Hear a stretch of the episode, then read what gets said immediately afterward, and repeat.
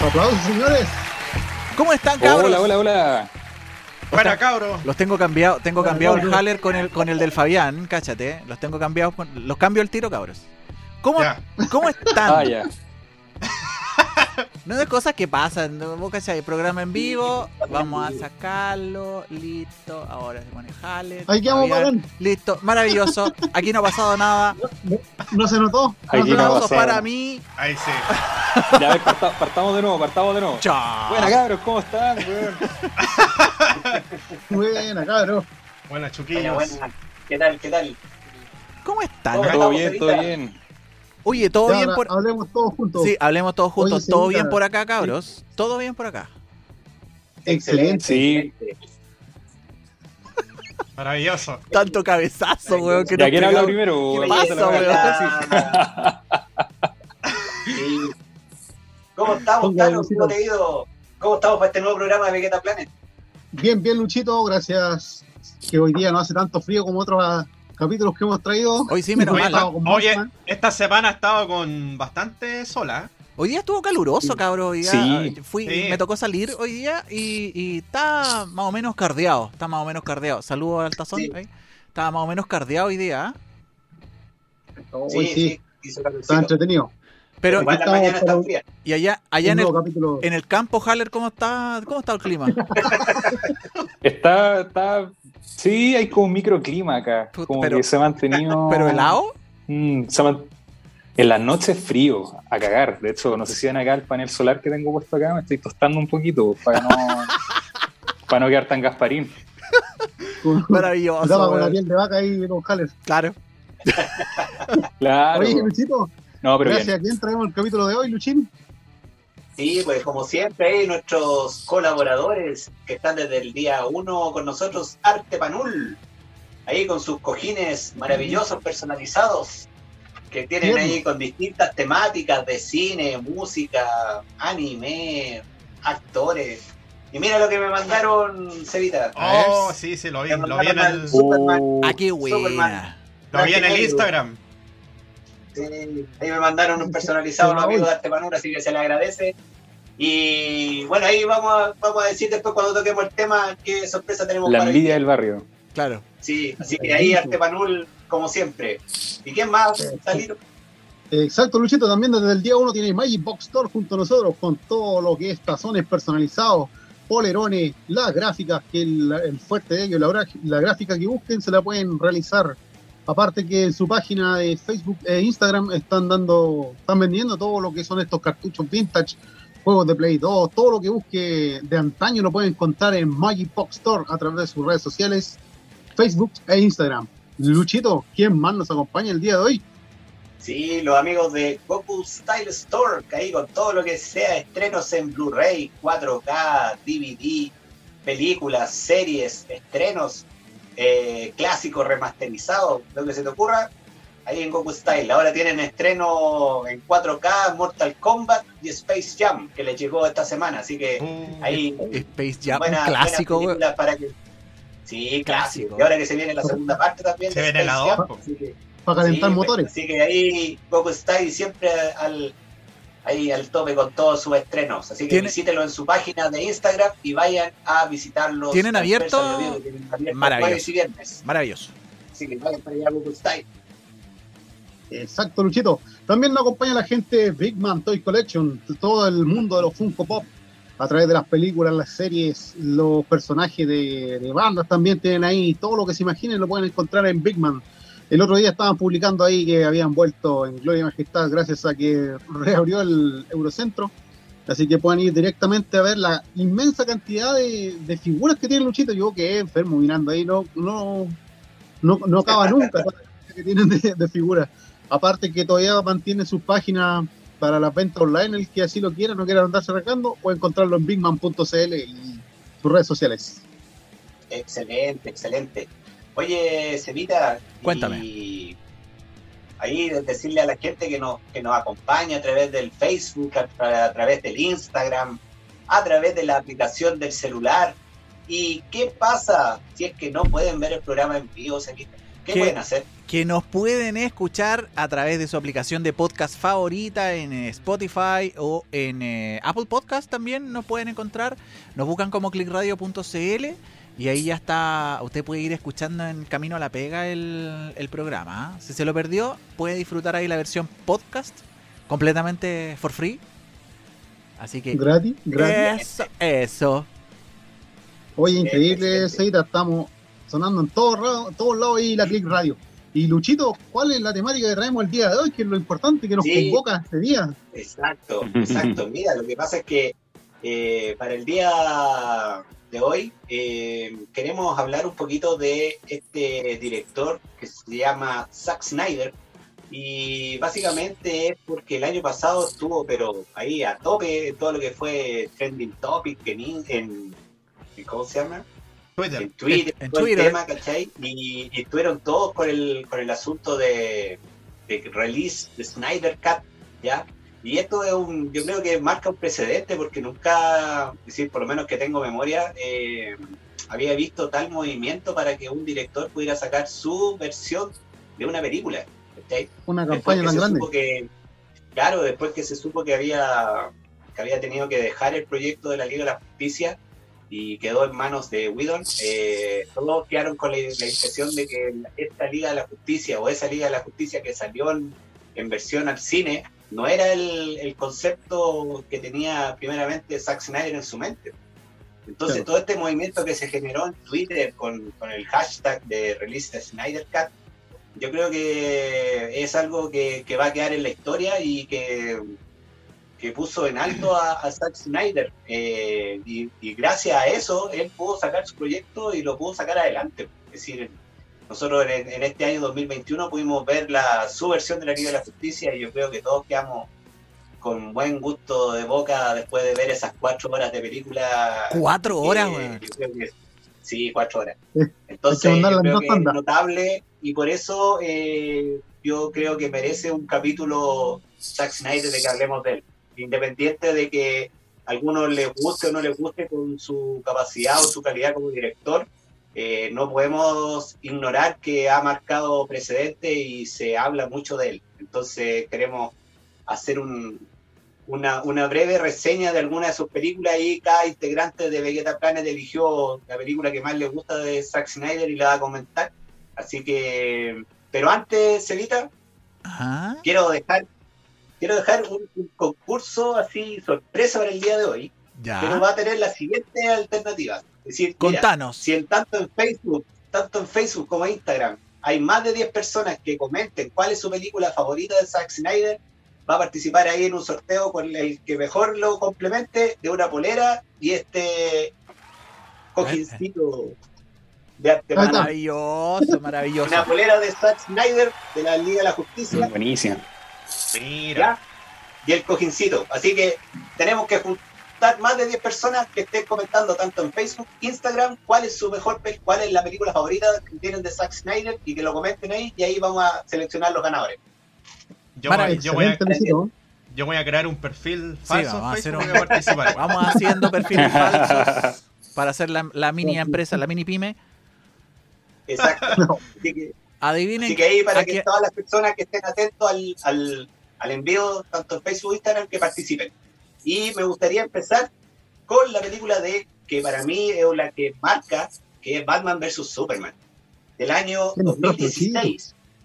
Y esta película eh, es parte de, es decir, al, al final de cuentas esto tenemos que contar como una trilogía, porque que empezó con eh, El Hombre de Acero, Man of Steel, después siguió con Batman vs. Superman y termina con la Liga de la Justicia, el corte de, de Zack Snyder, sí, y ahí se forma una trilogía porque estas tres películas están unidas, es decir, Batman vs. Superman empieza donde termina El Hombre de Acero, entonces están, están conectadas por todos lados, así que por eso se tiene que hablar de una trilogía en, este, en ese sentido.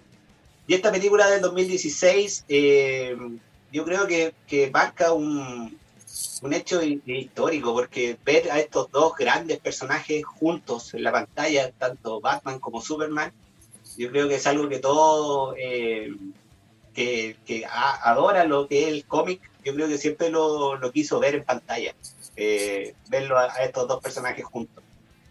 Y para mí Total. esta película, yo, mira, yo creo que la, que la crítica fue injusta con esta película. Eh, creo que fueron demasiado duros con ella.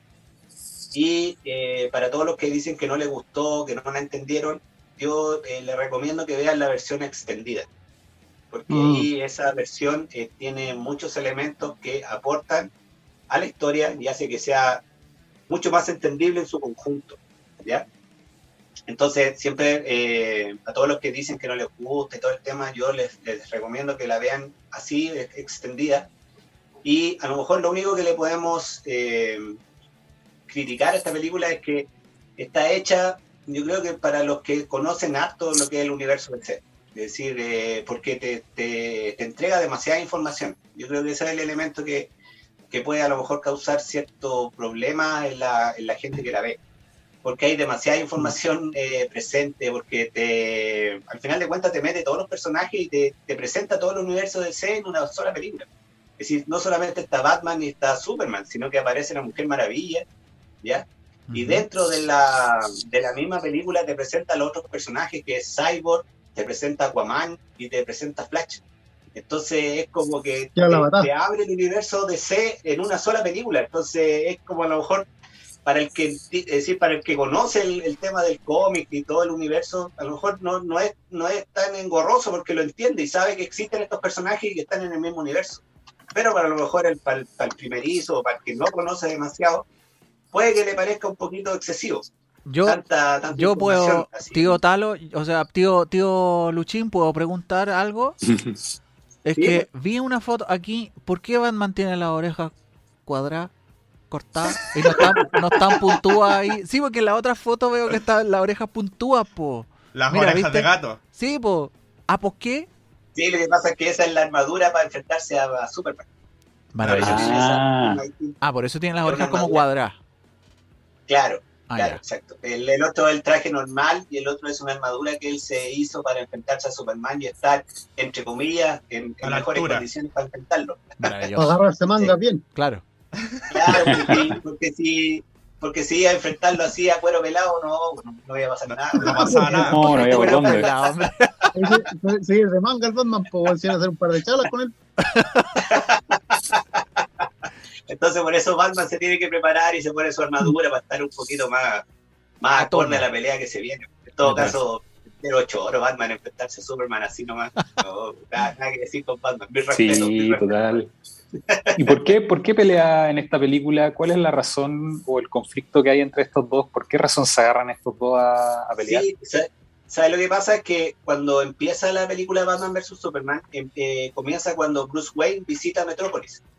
Y cuando visita Metrópolis, justo se encuentra con la pelea entre Superman y el general Zod.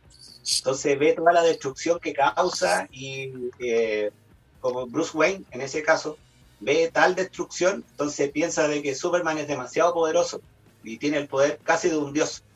Entonces dice que tal, tal persona, un alienígena, con esa cantidad de poder, es muy peligroso para la humanidad. Entonces por eso él como que le agarra cierto odio a Superman y quiere enfrentarlo. Y bueno, aparte que Lex Luthor ahí también empieza a meter su, sus manos en el tema y hace todo, empieza a, a agregar elementos para que este, esta, ¿cómo se llama? Esta rivalidad empiece a crecer entre ambos. Y por eso terminan enfrentándose ambos, ¿cachai? Pero después de una Ah. buena pelea entre los dos, que dura casi nueve minutos, diez minutos la pelea entre ambos, eh, se dan cuenta de que es todo un engaño y que, necesitan aliarse para poder enfrentarse al, al verdadero enemigo, que en este caso es Luthor. Y aparte que Luthor después libera este, este engendro que es Doomsday, que es un, un monstruo ahí kryptoniano que es casi invencible, así que eh, necesitan unir fuerzas para poder enfrentarlo. Bueno, y también aparece la Mujer Mm. Maravilla, que es un gran elemento en Batman Superman. sí. Sí, está más linda. Yo creo que aquí, aquí cuando hay un elemento femenino que se coloca en la película sin ningún tipo de forceps, es decir, es totalmente, eh, se eh, entra muy bien ella en la película, es decir, no necesita nada forzado de la inclusión, nada de eso, es decir, totalmente justificado, totalmente justificado. Sí, no, nada que decir, Muy bien Mujer ahí, Maravilla Snyder. luce- se luce completamente y y está al mismo nivel que Superman y Batman y no hay ningún problema. Entonces, aquí eso se agradece. No hay nada forzado, eh, ella aparece en el momento justo, se muestra que es una guerrera amazona, pero a todo dar, que se puede enfrentar a Doomsday sin problema y casi tiene los mismos poderes que rivalizan con los de Superman. Así que para mí esta película es, en este sentido es muy completa y esa imagen que, que se ve ahí, que está en la Trinidad, yo creo que es uno de los grandes elementos de la película. Es decir, verlo, primero ver a los dos peleando, recordando cómics como de Frank Miller, que es un clásico de Dark Knight Returns. Entonces, ya todas esas imágenes tienen un montón de reseñas, cómics. Eh, Zack Snyder, yo creo que es un gran conocedor de los cómics. Y él, eh, todo ese conocimiento lo, lo, plasma en las películas de una forma que no se puede discutir que lo hace bien. Es decir, no, puede que las películas funcionen o no funcionen, pero que le tiene un cariño a los cómics y trata de ser fiel a eso y transmitirlo, tiene esa capacidad para poder transmitirlo, porque yo creo que hay varios directores que han tratado de transmitir la esencia de los cómics a la película y no le ha resultado. Pero yo creo que Zack Snyder sí lo puede lograr. Entonces, por tuvimos el ejemplo, el, el ejemplo. Tuvimos el ejemplo, el antiejemplo la semana pasada con Batman y Robin, que tú mismo citaste, Luchín, de que es una adaptación ah, pésima, muy, de, muy malísima. Claro, ahí no hubo una mano como la de Snyder aquí. Entonces, como eso te digo, entonces aquí también eh, incorpora a Doomsday, que es un personaje que también es icónico en los cómics, que es el que mató a Superman en los cómics, ¿cachai? Y aquí también se repite esa, esa, temática que también lo mata. Entonces, una película súper completa para mí y que respeta totalmente el cómic y, respeta también la esencia de cada personaje. Es decir, aquí ningún personaje queda mal. Batman, Mujer Maravilla y Superman están todos en su, en su mejor nivel y muy bien representados en pantalla. Excelente. Eh, Luchito, te voy a hacer una consulta personal. Yo sé, yo sé que tú eh, siempre te manejas entre Marvel y DC, o sea, te gustan todos los cómics en realidad. Pero ¿qué te, gustó más la inclusión de Thanos en el mundo de Marvel o Doomsday aquí en DC? Muchos dicen que Doomsday estuvo mucho mejor eh, implementado y más fiel a los cómics que lo que fue eh, Thanos. ¿Qué opinas tú, Luchín, en el respecto? Eh, mira, yo creo que, que Doomsday en esta película yo creo que podría, podría haberse sacado mejor provecho. ¿Ya? Mm no, yo creo que, para ser eh, justos, yo creo que Thanos fue mejor desarrollado en Marvel que Doomsday en este caso. Eh, podría haber sido mejor desarrollado el personaje, eh, aparte que, visualmente no, se parece mucho al, al Doomsday de los cómics, a, medida que va avanzando la pelea sí se parece más, pero yo creo que podría haber sido mejor, podría haber sido mejor la participación de Doomsday, ¿ya? Pero no deja de ser malo, es decir, igual se ve un enemigo que es totalmente poderoso y que y se siente que tienen que unir la fuerza entre los tres para poder derrotarlo, ¿cachai? Entonces, en ese sentido sí está bien logrado y se ve amenazante. Así que en, ese punto sí, ¿cachai? Coincido, pero si tú me dices de mejor desarrollo, claro, Thanos puede ser porque igual tuvo más películas para poder presentarse. Pues acá eh, Dulce solamente tiene esta película y, de ahí no se supo, es decir, no, no se sabía nada más de él. Entonces no, no, no tuvo tiempo para un mayor desarrollo en ese sentido. Buenísimo. Pero saber la, una, opinión. Para mí una buena película y yo creo que, aquí Zack Snyder demuestra el, el, cariño que le tiene a los, a, los personajes y a los cómics y el respeto que, que, tiene a cada uno de ellos.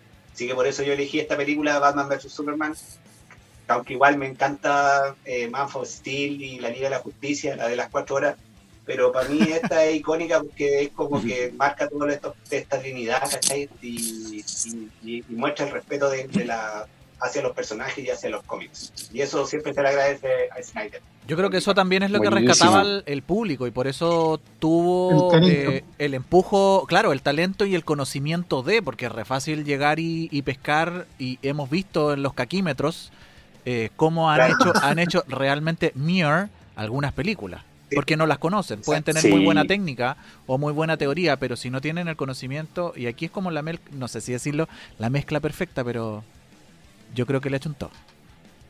Sí, se nota y le apuntó. Aquí, bueno, y por algo el movimiento que se hizo en internet, como te digo, del release de Snyder Cut con la Liga de la Justicia, y ahora viene el otro movimiento que dice que hay que mantener el, el, universo de Snyder y seguir con las películas, porque todos quedaron con gusto a poco con la Liga de la Justicia, porque se venía Darkseid, se venía la invasión, entonces como que todos quedaron con gusto de más. Entonces, ojalá que se dé y ojalá que Zack Snyder pueda seguir en el universo de DC, porque yo creo que tiene bastante más que mostrar.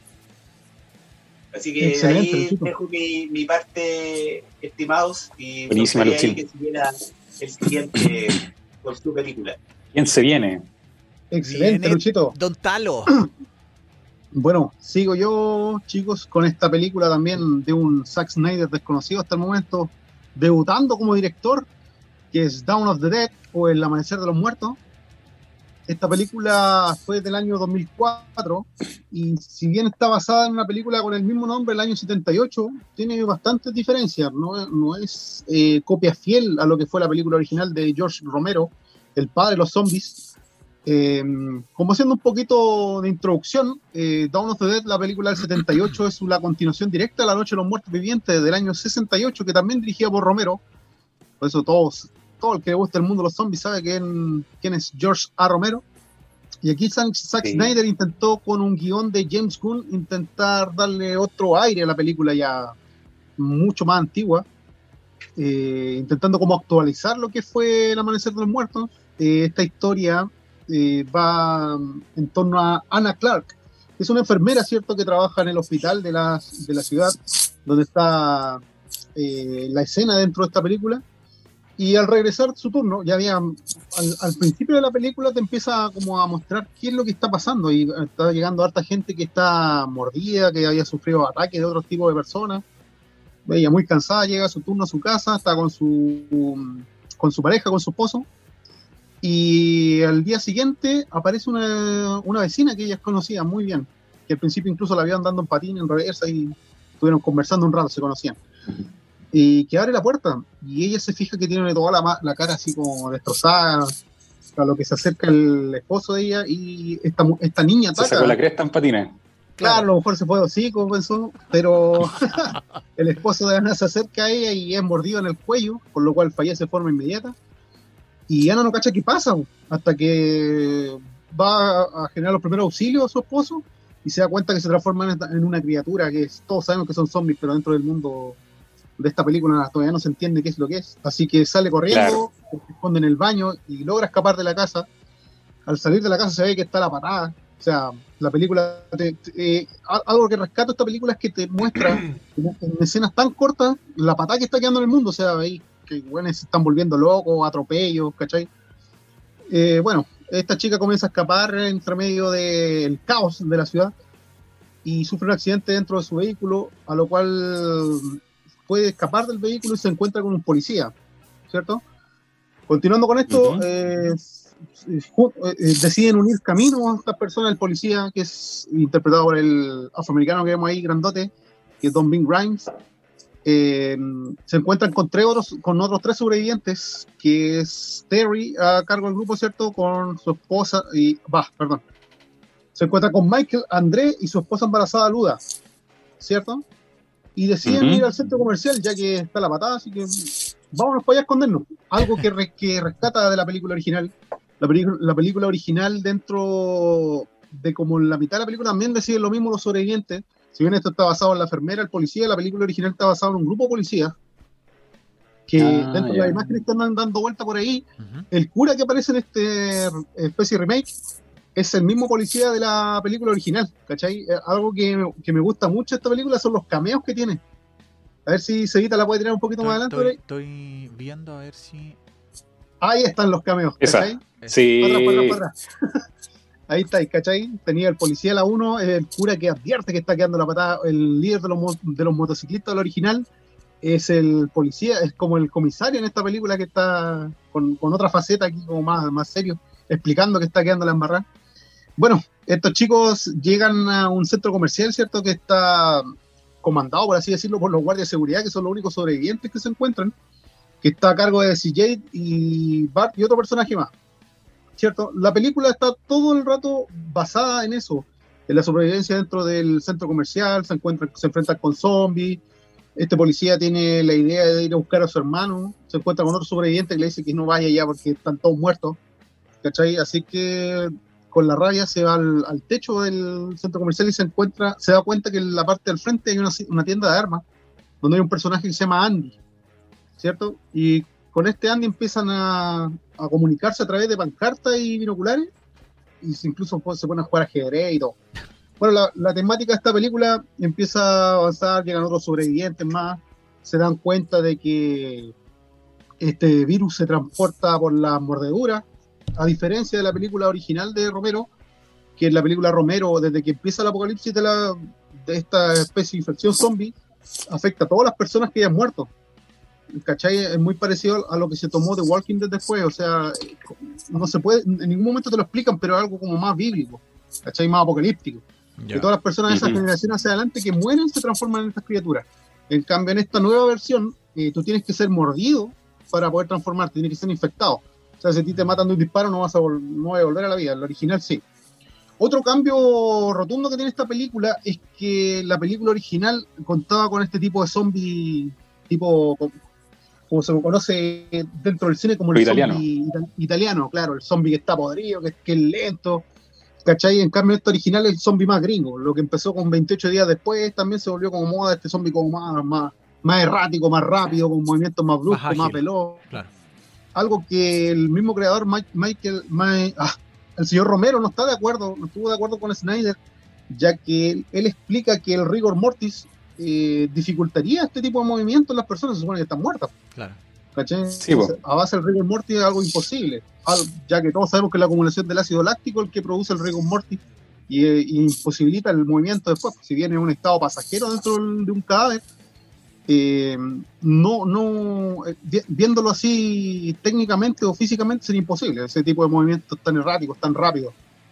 Otro, otro cambio que hubo aquí también es el, bueno, ya le expliqué el proceso de la muerte cuando se transforman el virus de la sangre. Eh, y lo, el tipo de final que tiene esta película no es un final feliz, ya que, como les explicaba, estos tipos están todo el rato en un centro comercial, deciden blindar una especie de buses y escaparse, y al final llegan a una isla. Y la película termina ahí, cuando llegan a la isla se encuentran con que está infectada de zombies y hasta ahí llega la película y termina. Después cuando vemos el corto, vemos que aparecen algunas imágenes, ¿cierto?, de lo que de lo que pasó dentro del camino de estas personas, pero nunca sabemos si tuvieron un final feliz o no. Eh, como colgándonos más de la original, a mí se me preguntan, me gustaría preguntarle a ustedes, ¿qué, tipo de, de zombies le gusta más? Porque yo, en lo personal, soy un consumidor muy grande de este tipo de películas, sobre todo las de Romero. A mí, un, George Romero, el padre de los zombies, no hay que le pueda ganar en eso. Lamentablemente falleció el 2017 pero fue como mi impulso a este oh. tipo de películas de zombies, por eso también me gusta mucho eh, lo que son The Walking Dead. Pero ustedes vieron alguna vez una película Romero, por ejemplo, Don Haller?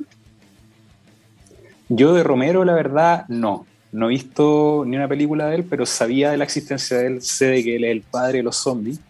Quizá porque no soy muy familiarizado con, con las películas de zombies. Esta película yo la vi, El Amanecer de los Muertos, y la verdad no me gustó, weón.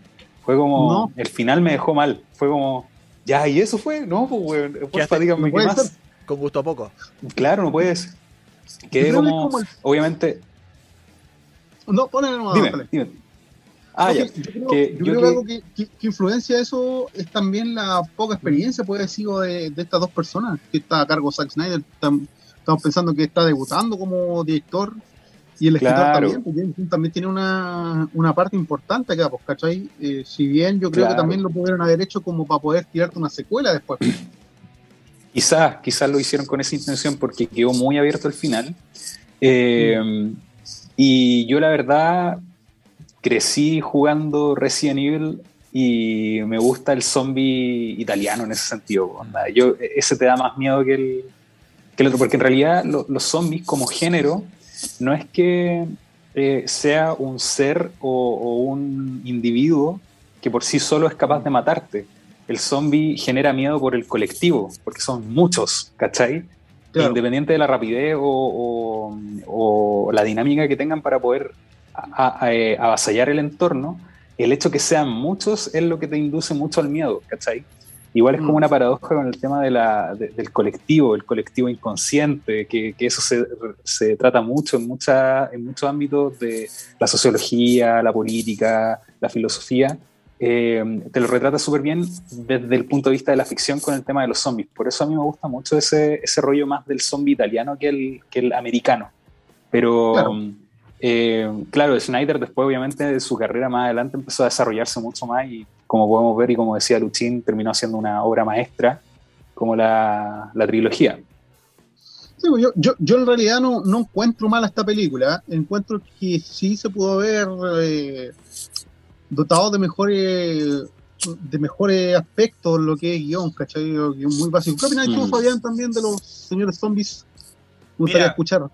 Eh, mira, yo eh, particularmente independiente de, de, de, a ver, ¿cómo decirlo? Eh, centrándome un poco en, en, un director que aborda el tema zombie, ya, por nombrar alguno, voy, a, voy a dar más que nada mi opinión en cuanto a los zombies en general. Ya, yo, yo fíjate, soy más de los zombies que tienen estos movimientos erráticos, que son lentos, ¿cierto? Pero concuerdo con Haller con el tema de que el colectivo es el, real eh, es el miedo real que uno puede sentir eh, en, el tema de zombies. Y de hecho mm. hay, videojuegos que se han aprovechado de este concepto. Por ejemplo, tú tienes el tema de Days Gone.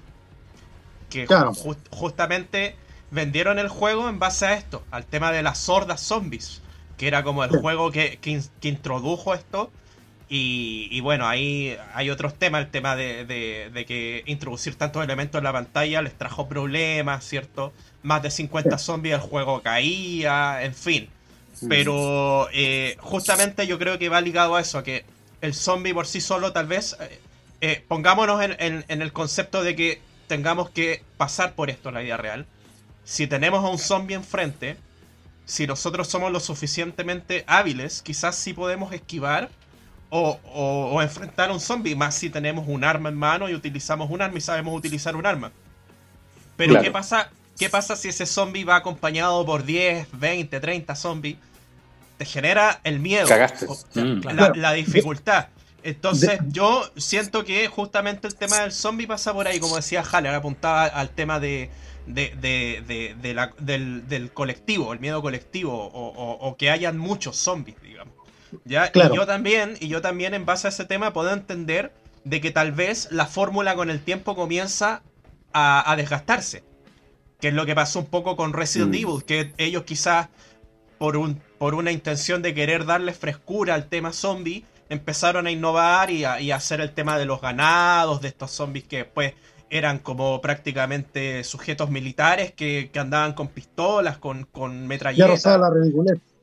Claro, Puedo entender, puedo entender que, de que tal vez haya una intención de querer renovar o darle un aire de frescura a la temática zombie. Pero eh, al fin y al cabo, eh, siento de que estás eh, limitando, ¿cierto? Y estás destruyendo el concepto básico del zombie. Claro, mira, justamente ese es el punto que yo quería llegar con ustedes, porque aquí el, gringo lo que buscó hacer en, este tipo de evolución del zombie es generar más miedo, porque el, el zombie italiano es lento, ¿cachai? Es torpe, tú lo puedes esquivar. No te, no te genera un, peligro, al menos que esté en manada, ¿cachai? En cambio, el zombie, el zombie gringo no, el zombie gringo, aunque esté uno a uno, te puede, te, genera ese miedo, ¿cachai? Es mucho más rápido que tú, es más ágil, no se cansa, puede correr, aunque le falten extremidades, ¿cachai? Ese es como el aire que yo, yo sentí con que intentó dar Snyder con esta película, ¿cachai? A lo que hizo el, el maestro Romero en la original. ¿Qué opinas tú, Luchito, sobre lo mismo? Sí, yo, yo sé que prefiero los zombies más rápidos. prefiero ese zombie ese que, así como que, para mí presenta mayor amenaza ese zombie rápido. Eh, sí, pues más peligroso. porque tienes menos posibilidad de enfrentarte a ellos porque como son más rápidos y más encima son muchos, existe ni cero posibilidad. Eh, y yo creo que el tema va eso que tú me decías del, de por qué se puede mover más rápido yo creo que va a ir por el tema de que, como tú decías, la de Romero era que los que eran ella, los que se transformaban en zombies ya estaban muertos. Pero acá, eh, cuando los muerden, se supone que se transforman en vida.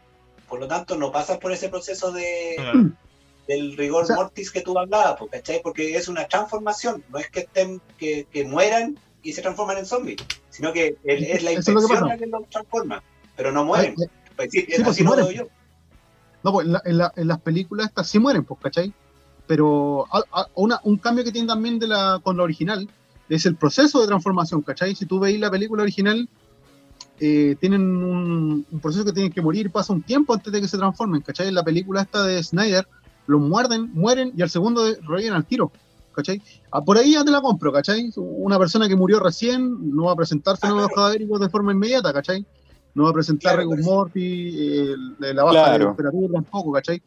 pero aquí ves hordas de personas que están ya todos, todas podridas, bueno, y corren igual, pues, ¿cachai? Eso, y eso es lo que critica, critica Romero ah, a Snyder, ¿cachai? Que no, no hay una, una lógica en la wea.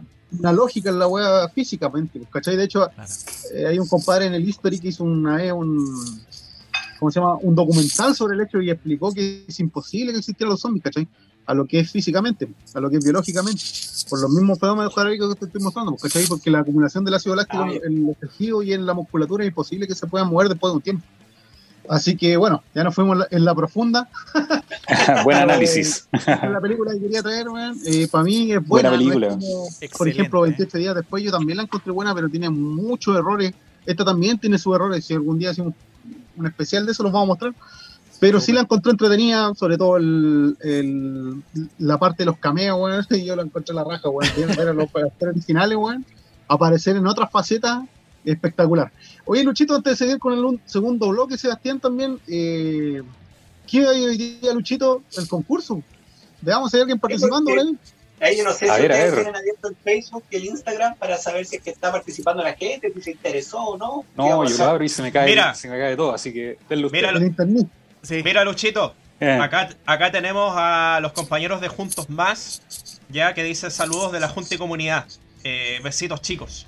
Ya, y tenemos a, un tocayo, Fabián Cisterna, dice difícil Justice League y Man of Steel, cualquiera de las dos. Lo mejor de la película Wonder Woman, la ah. Mujer Maravilla. También tenemos a Stephanie Cataldo ahí, nos manda un, un aplauso. Maravilloso. Maravilloso. Gracias. por parte de Facebook. Gracias, gracias. Oye, por el Instagram tenemos solamente gente que nos está mirando, nos están comentando Rodrigo Andrés eh, y Gillito73. Pero comenten, chiquillos, para que se lleven los premios. Luchito, cuéntanos cómo es el concurso. Claro, lo que pasa es que tenemos que juntar ahí más de 10 personas que estén comentando cuál es su película favorita de Snyder y el por qué, por qué le gusta.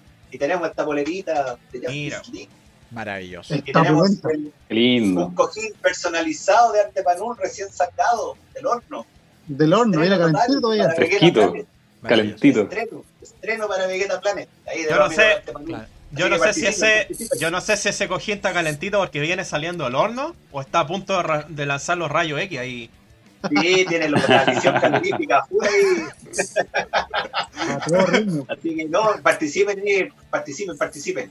Para que ahí ahora empezamos el, el segundo bloque, Gonzalo. Veamos qué, qué, más nos traen nuestros amigos. Don Jared Jack también nos trae una película, obviamente, en este especial de directores de Zack Snyder. ¿Quién nos trae hoy día? ¡Oh, mira, papá! Déjale ahí. a todos nos, trae recuerdos por ahí por los años 2008. Eh, bueno, esta película se estrenó en 2007, pero creo que muchos tenemos un recuerdo paralelo a esta película, gracias al, mítico bananero. Yo después, después de ver esos videos, haciendo un paréntesis, no pude ver de nuevo esta película en serio. De la misma forma. Esta película, claro, de la misma forma. Esta película yo la encuentro muy maravillosa y por eso la traje, citando a Snyder.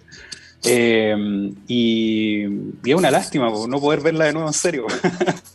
Pero tengo el recuerdo de haberla visto antes y, recuerdo haber quedado impactadísimo por el nivel gráfico por un lado, eh, después me expliqué por qué, y por otro lado eh, la batalla épica que se relata en esta historia. Estamos hablando de la película 300, 300 de Zack Snyder, escrita por él también como guion, pero basada en el cómic eh, Batalla de las Termópilas de Frank Miller. De nuevo tenemos eh, a don Frank Miller aquí con, con Snyder, trabajando juntos. En este caso, Frank Miller trabajó como productor ejecutivo y también como lo que se conoce dentro del mundo cinematográfico como el showrunner. El showrunner es el, la mente creativa, en este caso por lo general siempre es o un escritor de un libro o, o un escritor de un cómic que funciona desde el rol de aprobar o desaprobar algo que se está haciendo dentro de una producción. Esa es la pega del showrunner. Le van a mostrar, oye, mira, esto es lo que llevamos, y él dice, esto sí, esto no, esto sí, esto no, y lo que no, es, se tiene que reinventar o grabar de nuevo o quitar. Es, así, es muy bacán esa pega, pero mm, eh, conlleva mucho trabajo también porque el showrunner por lo general en él recae toda la responsabilidad de que finalmente la producción quede bien contada o no. Finalmente el showrunner es el que te está contando la historia o el que está preservando que la historia, como fue original, se esté contando bien dentro de este nuevo formato. Entonces Frank Miller tuvo harta pega ahí. Y yo creo que el resultado final fue maravilloso. O sea, no sé si ustedes, chiquillos, recordarán haber visto esta película. ¿Qué impresiones le causaron? No sé, Talo, por ejemplo, a ti. ¿Tú qué, viviste con esta película? Puta, mira, esta película la primera vez que la vi también fue, la encontré espectacular. Me gustó mucho cómo estaba llevado el guion y lo que es eh, fotografía de la película, ¿cachai? Mm. Todo lo que es imágenes espectacular, cómo está ambientado, weón a todos, mira, a todos, para que, aunque estemos en otra época ahora, pero en esa época todos querían ser macho alfa y andar peleando con los 300. Claro. Pero también me pasó, lo mismo que apareció el 300 fragancia para machos y ya no vi tampoco la película nunca más igual. Oh, sí. la recuerdo, una de mis películas favoritas. Es que esa parodia. La onda Gladiador, weón, Corazón Valiente, todas esas mismas películas, pues, Totalmente, disculpa que estaba fumando. Eh, no, no de la fumación. Sí, no, es que me, relajo aquí con ustedes, chiquillos, lo paso muy bien. Para mí esto es una junta como la que podríamos hacer si es que no hubiera cuarentena aquí hablando de cine y todo. Y me pasó lo mismo con esta película, fue un, impacto total, sobre todo la historia épica, como decía, que para quienes no la han visto te relata en, en pocas palabras, hablando ya como un logline de esto, es la historia de un ejército de 300 espartanos que van a enfrentarse contra un ejército de 100.000 o 10.000 hombres persas. Un ejército, no, no hombre, no un artesano, no, no, no, un, no un granjero, no, un ejército persa. Y estamos hablando de una cultura súper heavy, porque aquí es donde yo rescato mucho la osadía de, de Zack Snyder. Recordemos esta película es del año 2007. Eh, Snyder ya hace cuánto, eh, cuatro años atrás, no, miento, tres años atrás había hecho El Amanecer de los Muertos, y aquí el tipo como que se da un giro muy heavy tomándose obviamente de la mano de los cómics, pero te va a relatar una historia que sucedió. O sea, ya se sale un poquito de la fantasía. Obviamente dentro de la película le mete ciertas cositas, elementos fantásticos, pero basándose en una historia real. O sea, esto pasó. Pasó que 300 espartanos fueron a dar cara contra 10.000 o 100.000, no tengo exacto el número, lo voy a buscar, eh, soldados persas. Y estamos hablando de una cultura, la cultura persa que estaba eh, en su apogeo en esta época, eh, versus una cultura ya, eh, si bien no está en decadencia, pero ya estaba como en su mayor tope la, cultura griega en general. Recordemos que los griegos eh, se subdividían en distintas polis, ciudades, estados, y Esparta era una de las más importantes junto con Atenas. Y todo el conflicto parte cuando el rey Jerjes I, que lo vemos ahí en pantalla detrás de Leonidas, exactamente ahí, mm. Eh, un masacre. Son cosas de ahí el... Sí, pues totalmente. Y el conflicto de esta película inicia cuando Jerjes, como, como emperador del, del reino persa, eh, decide expandir su imperio y tomar parte de Grecia, y en eso manda a unos emisarios a establecer sus condiciones. Nos pagas tributo y no te atacamos y te unes a nuestro imperio o nos vemos del otro lado. Y aquí Rey Leonidas, que es donde presenta y planta el arquetipo del, del macho alfa, digamos así, o del soldado alfa, lo manda a la cresta. Y ahí inicia el conflicto. en pocas palabras, eso es la película de 300. Y estamos hablando lo patea en el pecho, exacto. Lo patea en el pecho y lo lanza a un pozo y eh, después se pitean al resto de la, de la comitiva que está acompañando a este emisario. el tema es que eh, Leonidas eh, es parte de, es el rey del de la polis espartana. Y recordemos que los espartanos tenían en ese momento de la historia el mejor ejército militar no, uh, valga la redundancia, la mejor, la mejor fuerza militar de, de toda, de, todo el mundo conocido en ese momento, o por lo menos llamémoslo el mundo occidental y de Medio Oriente. O sea, eran una de las fuerzas militares más poderosas o las más preparadas, las más estratégicas, las que veían la guerra más como un arte que como un, como un simple hecho de ir a defender un territorio, expandir un territorio. Entonces, dentro de la película, y eso es muy lindo, dentro de lo terrible que es la guerra, va viendo como los distintos valores y los distintos, eh, las distintas bases casi poéticas, casi románticas que tienen estos tipos frente a la guerra. El trabajo logístico, el trabajo en equipo, y te vas dando cuenta a lo largo de la película que los tipos realmente dieron mucha cara, el honor, claro, ahí lo vemos en el final de, la película, que, que, el rey Leonidas lo da todo por el honor. y eh, finalmente... Eh, te, te, vais dando cuenta y te sorprendí. Yo me acuerdo que me sorprendía mucho con las tácticas de guerra que tenían estos tipos, siendo 300 contra 10.000 hombres, eh, las tácticas de guerra que, que, aplicaban para poder ir echando abajo a los tipos. A todo esto, obviamente, como esto era una estrategia, los 300 se ubicaron justo como en el pasadizo de terreno, que era muy angosto, por donde estos tipos tenían que pasar. Los, persas y no tenían por otro lado por dónde pasar. Entonces estos tipos se ponen ahí a recibirlos, pues, a recibir, a recibirlo con todo, con lanzas, con espada y todo el rollo. Claro, hay mucha estrategia ahí. Y obviamente, dentro del conflicto que hay acá, son intereses políticos, corrupción, traidores, que, que van ensalzando un poco más esta historia. Yo eso rescato mucho de Snyder, el hecho de habérsela jugado en contarte y relatarte un hecho histórico y habértelo relatado bien, porque mm, vemos muchas películas eh, históricas eh, a lo largo de nuestras vidas. Nos podemos encontrar con chorrocientas mil películas de los nazis, chorrocientas mil películas de la Guerra Fría, etcétera, pero muchas tienen como su versión de la verdad ahí cito un poquito una gran obra maestra, eh, Rashomon, de Akira Kurosawa, que de, cierta forma hace una crítica al cómo te cuentan las cosas, el, qué es la verdad finalmente. Y Snyder acá hace eh, una, fiel eh, representación de lo que ocurrió dentro de, esta batalla mítica. muchos historiadores, como dato, analizaron la película y quedan casi en consenso de que esta película fue muy bien llevada en cuanto a los sucesos históricos que se. Obviamente hay personajes que son totalmente ficticios, hay un berserker que anda por ahí, que es gigante y toda la cuestión, esa bueno, nunca existió, pero, pero el rey Jerje nunca se vistió así. Le agregó. Es parte, le agregó, claro, y es parte de... En sí es una película muy buena, eh, si no estáis ahí con la historia y queréis pasar un buen rato, funciona y funciona súper bien.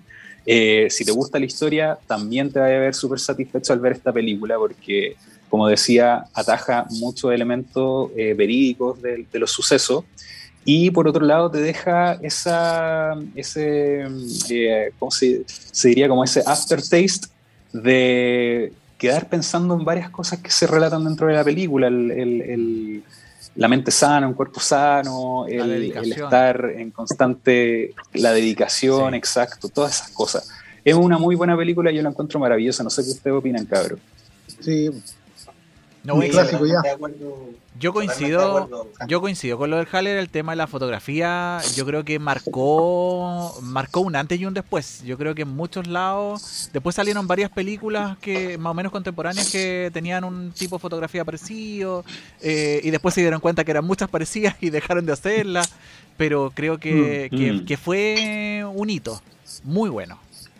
No, y aparte que lo que aquí aprendiste si un guante de jugo, le ponís su pata en el pecho y era. Y agrado, claro. y listo, y chao. Datos como a considerar, por ejemplo, el rey Jerjes eh, primero nunca se vistió así. no, eh, de partida los persas todos usaban barba, mucha barba. ¿Ya? Y mm, por otro lado, eh, el imperio persa, para agregar, y con esto me voy, el imperio persa era un imperio tremendamente grande, estamos hablando de un ejército, el imperio persa llegó a tener un ejército de 7 millones de soldados. 7 millones de soldados, 7 millones, imagínate un imperio de atacar con 7 millones, en esa época, cagaste, te entregáis Y Leonidas le dio cara igual, ¿cachai? A un ejército de 10.000 hombres que era como una fracción, un pelo de la cola de los... Más encima eran bajitos, po, weón. Eran bajitos, po. Mm. Ese era el otro detalle. Total. Sí, pero bueno, esa fue mi película hoy día. Eh, espero la hayan disfrutado, el análisis. Y pasemos ahora con, con Don Fabián, que nos trae otra película de Don Snyder. Oye, eh, algo que hay que considerar, eh, abordando el tema fotografía, principalmente en 300, es que al parecer Zack Snyder tiene una fascinación con los cuerpos esculpidos. Mm. Ah, Principalmente con 300 lo podemos ver en el tema fotográfico. Es entendible eh, en, el tema de los superhéroes, con Batman vs. Superman, eh, la Liga de la Justicia es entendible, o sea, Superman sí o sí tiene que ser un personaje eh, corpulento, ¿cierto? Claro. pero, pero yo voy más, yo voy más al tema de, estereotipos, porque la película que voy a analizar también tiene mucho de aquello.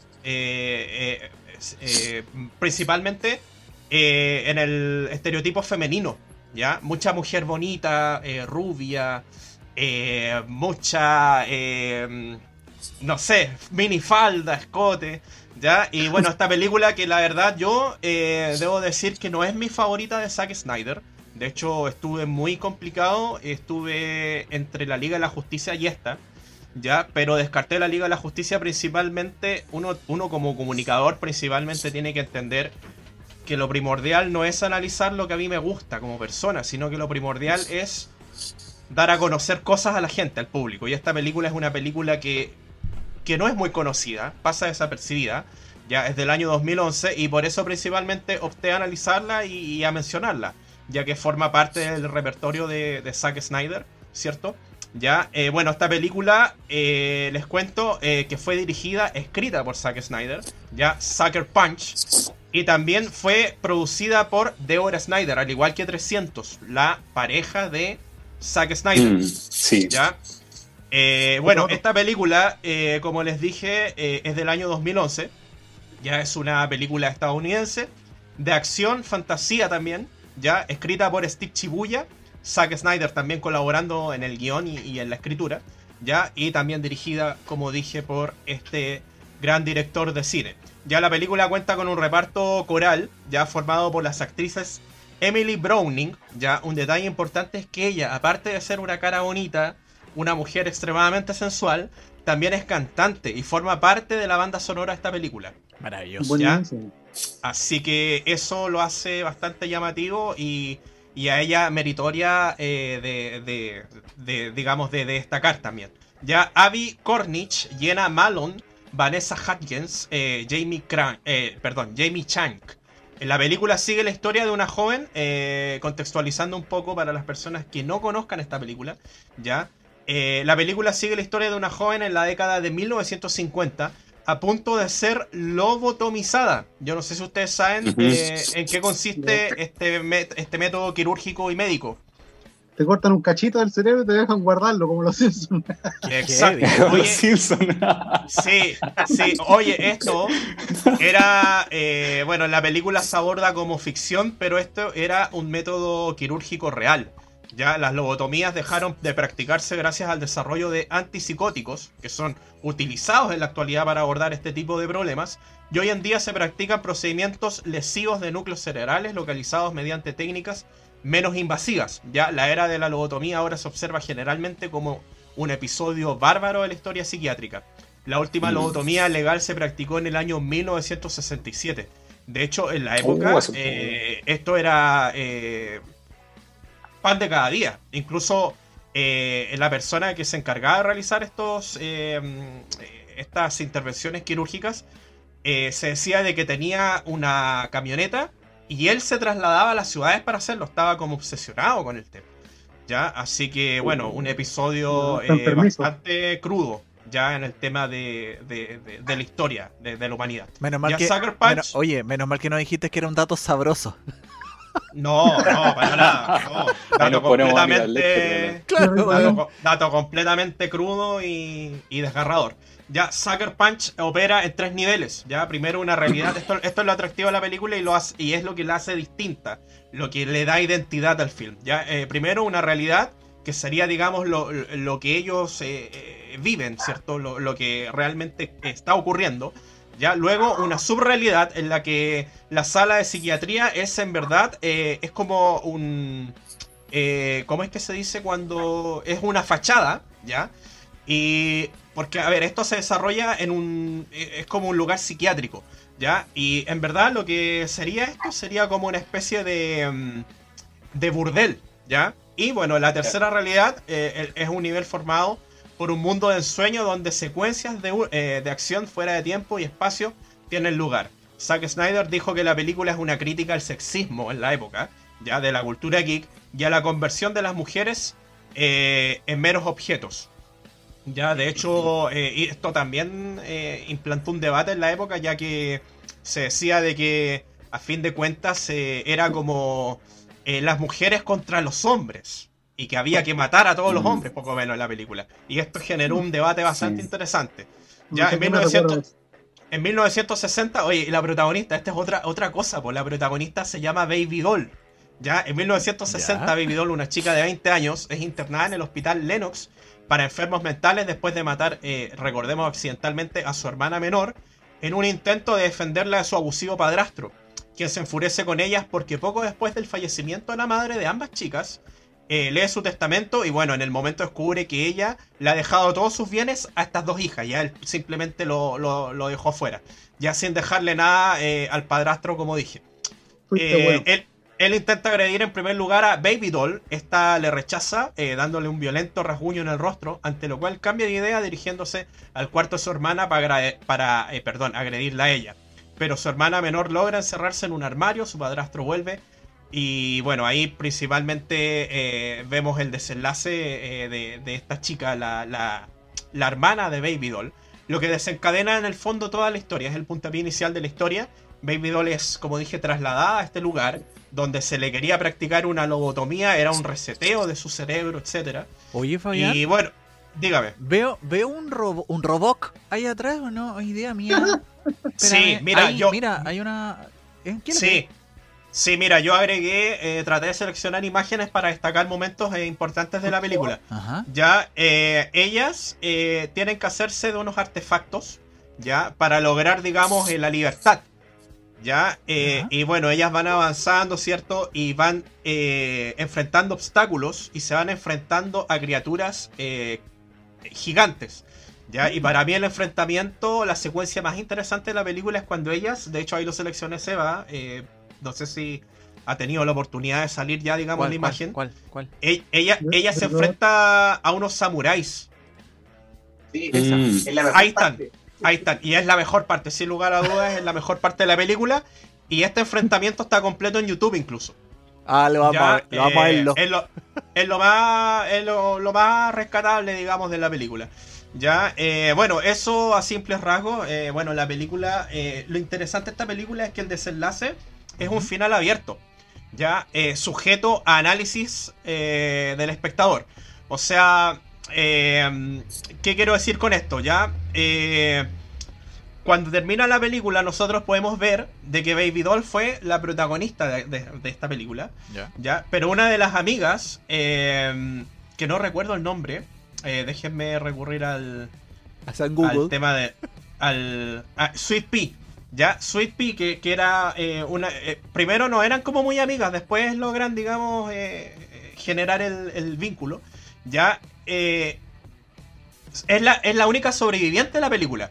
Entonces de ahí vienen teorías de que en realidad todo lo que aconteció estaba sucediendo en la cabeza de Sweet Pea. Y era, digamos, lo que ella logró, digamos, para encontrar la libertad, para lograr salir de ahí. ¿Ya? Entonces hay otra teoría que dice que en verdad esto no ocurrió, que simplemente fue parte de la imaginación de, de, de, estas chiquillas, de Baby Doll. Ese es el final abierto, que te deja pensar en esas dos pero, pero a lo que voy, a lo que quería llegar es que no es una película que tenga un final explícito, sino que es un final que cada uno puede interpretar en base a su criterio.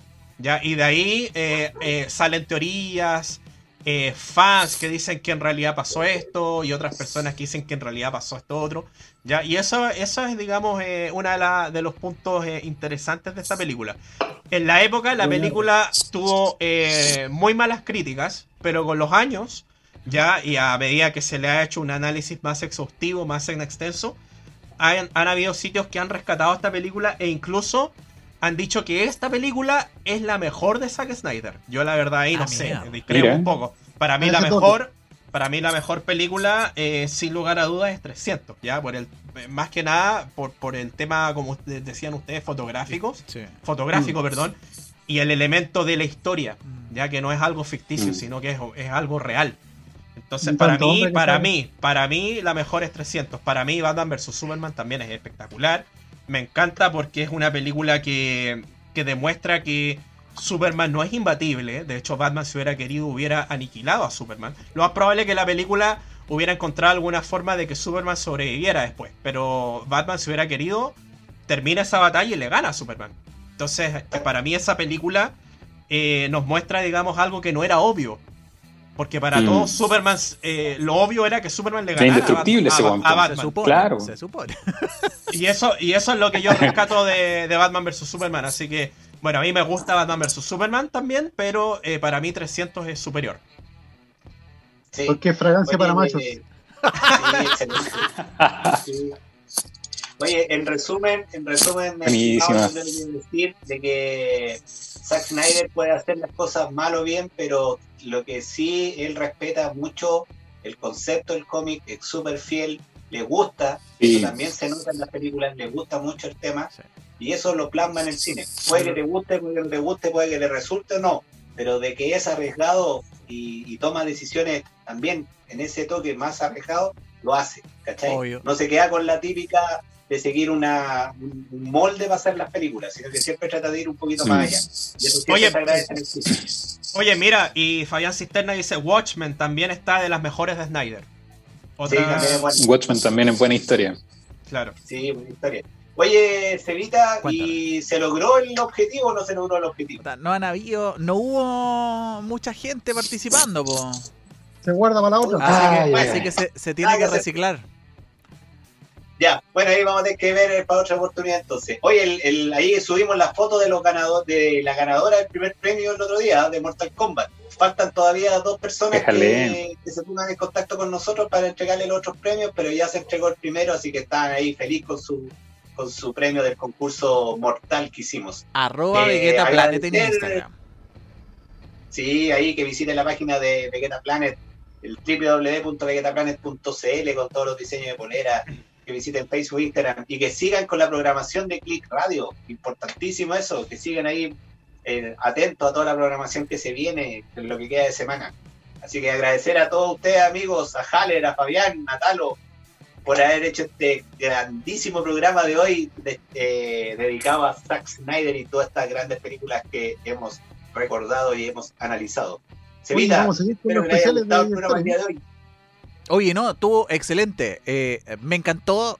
eh, coincidí con muchas. Habían varias películas que yo no había visto, pero que voy a tener que ver después de esta crítica constructiva que hicieron los chiquillos. Eh, ¿qué- ¿Cómo decía Italo? Que vamos a seguir con esta tónica igual de los especiales directores. Ah, sí, yo creo que, yo creo que es justo y necesario. Yo creo que es nuestro deber y salvación. esa. Sí, sí. Exacto.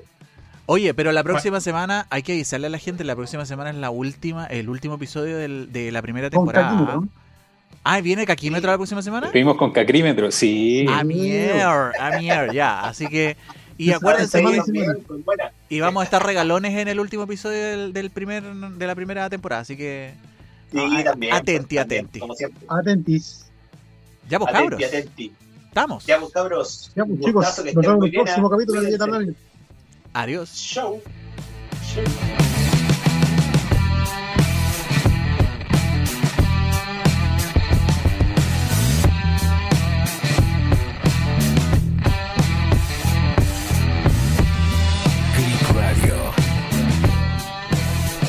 Punto CL.